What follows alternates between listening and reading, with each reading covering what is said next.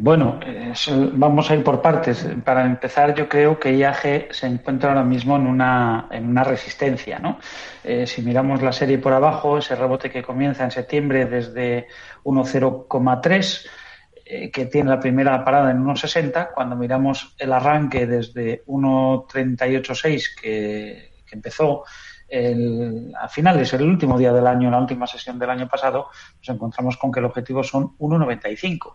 1,95 además coincide con el 61,8% de recuperación de la caída acumulada desde marzo del año 2021 hasta ese mínimo alcanzado en octubre del año 2022. Es decir, desde el punto de vista técnico es una resistencia muy importante y como tal yo creo que eh, va a ser difícil que la pueda superar sin una reacción bajista. ¿Qué sucede? Que por fortuna mm, el giro está siendo ordenado en caso de que lo haya y nos está dejando una fase lateral muy interesante. El techo son los 1,95 y el soporte lo tenemos en 1,89. Yo creo que ya que estamos aquí, si quiere puede hacer caja en 1,94. Ahora valoraremos si merece la pena para entrar en, Solmelia.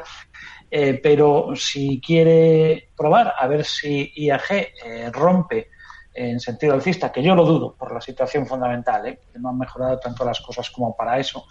En cuyo caso, si rompiera por encima de 1,95 y confirmara por encima de 1,97, el objetivo natural sería recuperar la zona de los 2,50. ¿no? En, en, un plazo por relativamente rápido, dado cómo ha sido, se está desarrollando este movimiento. Ahora, si decide hacer caja y lo de cambiarnos a, a Melía Hoteles, sí. pues caray, eso es otra duda que yo no la veo tan clara, porque si es verdad que Melía presenta una estructura pues, que es alcista, lo que pasa es que le tenemos cerca de objetivos muy importantes. Está cotizando en 6,28. El objetivo sería alcanzar 6,60. Ha pegado un tirón fortísimo desde los 4,57 casi sin reacción. La reacción la estamos viendo ahora con esto que, que, que, lo podríamos interpretar que es un mini lateral desarrollado desde el jueves de la semana pasada. ¿No? con techo en 6,28 y soporte en, en 6. ¿Qué sucede? Que tenemos un objetivo por recuperación del 61,8% de la caída en 6,60. Si compramos en 6,35 porque damos por superada la resistencia que ahora frena el avance, resulta que para ese objetivo de apenas 30 céntimos estaríamos situando un stop en 5,95, que es mm. también otros 30-32 céntimos. La relación entre el beneficio y el riesgo sería pobre.